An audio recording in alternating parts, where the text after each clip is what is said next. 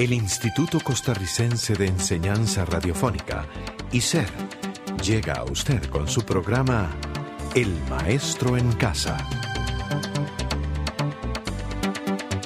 El Maestro en Casa, un programa educativo a su servicio.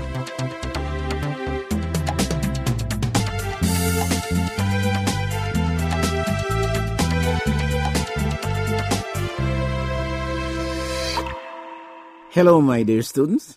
How do you do? What's up, Becky? Well, not much. I've been very busy with my studies. And what's today's topic, Albert? We're about to engage in week three review. It's related to an important tool for readers and writers, but more so for language learners. I know. We're going to talk about learning vocabulary. No, not really, but it's related.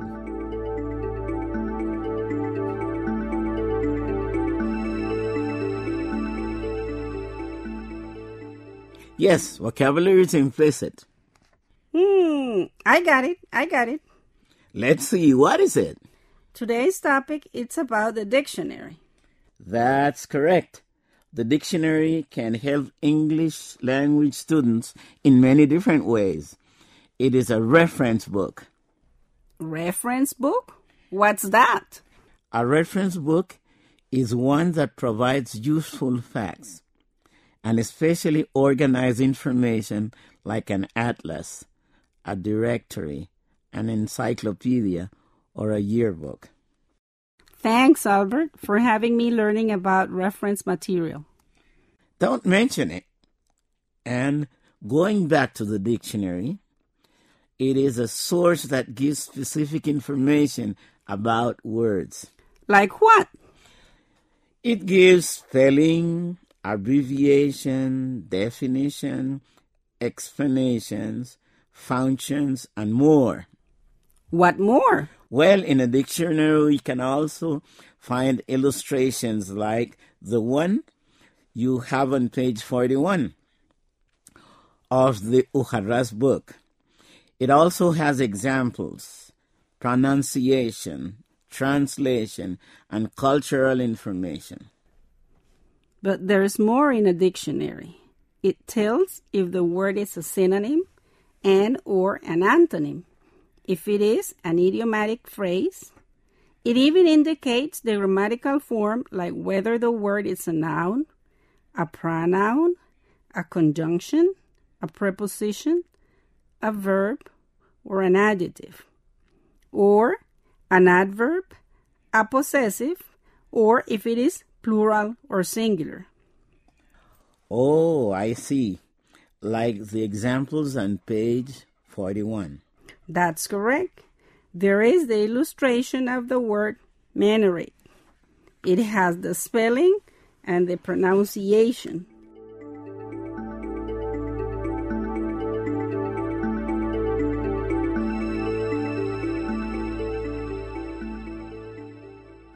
It has the definition and it indicates the words minaret is a noun. Now I understand all the information a dictionary can give about a word. Well, students, we have gained a lot of information about a dictionary or reference book. Let's put it in practice.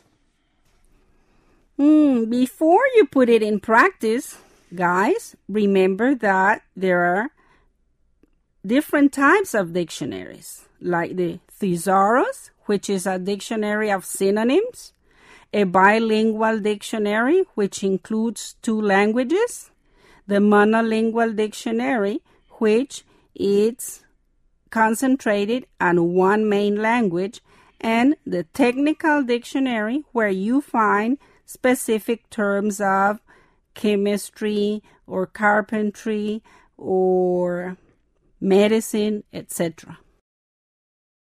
Open your book on pages 42 and 43 and let's do some of the exercises. Good idea. Let's do them.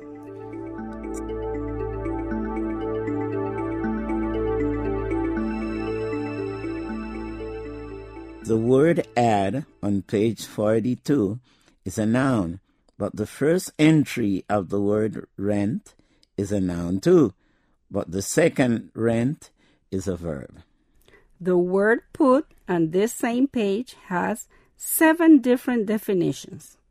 It is a verb, its present participle is putting, and its past participle is put.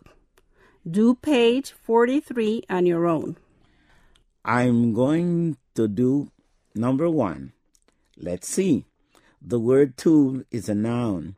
It has three different definitions, and it is singular. Am I right? That's right. It wasn't difficult, was it? No, it was very easy. Now, students, do the rest of the words on page 43.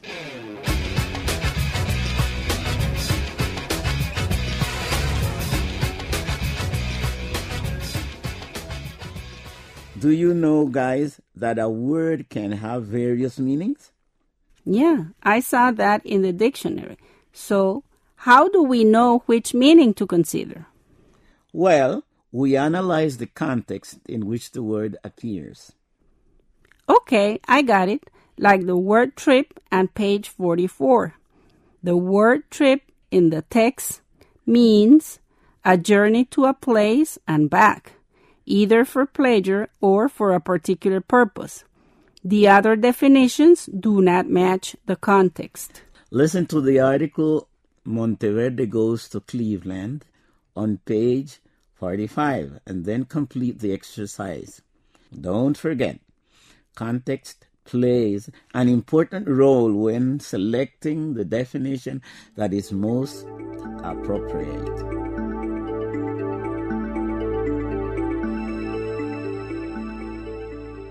Monteverde Goes to Cleveland by Chakris Kuzalanant.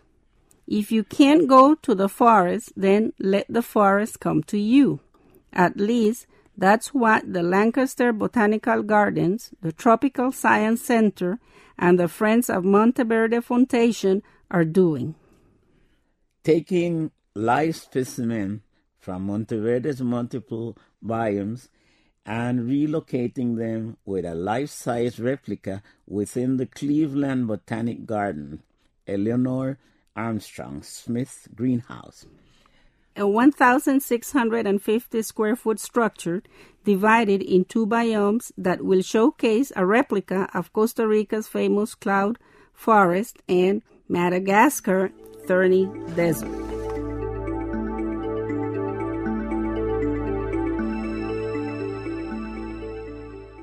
In addition to include plants, animals, and an info video about the cloud forest, the exhibit will have as its center theme a strangler fig tree as an example of an epiphyte plant with a specialized life cycle. The definition of forest is a thick growth of trees and bushes that covers a large area.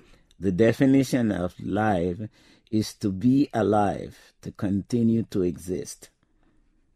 Now, students, define the rest of the words in the article by yourselves.